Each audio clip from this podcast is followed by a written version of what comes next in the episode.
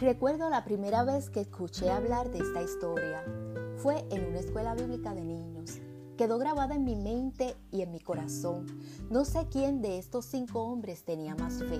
Lo que sí puedo ver es que todos estuvieron en común acuerdo para ayudar a este paralítico. Su fe, su sensibilidad y amor los llevaron a superar todo obstáculo para llegar a Jesús y recibir el milagro. Dios honra nuestra fe y más si la ponemos en acción. Esto es meditando la palabra. La lectura de hoy se encuentra en el Evangelio de Marcos capítulo 2 versos del 1 al 12. Y la palabra del Señor dice así. Entró Jesús otra vez en Capernaum después de algunos días y se oyó que estaba en casa.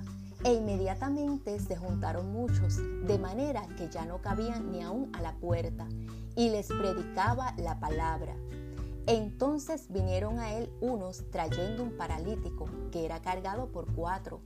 Y como no podían acercarse a él a causa de la multitud, descubrieron el techo de donde estaba y haciendo una abertura bajaron el lecho en que yacía el paralítico.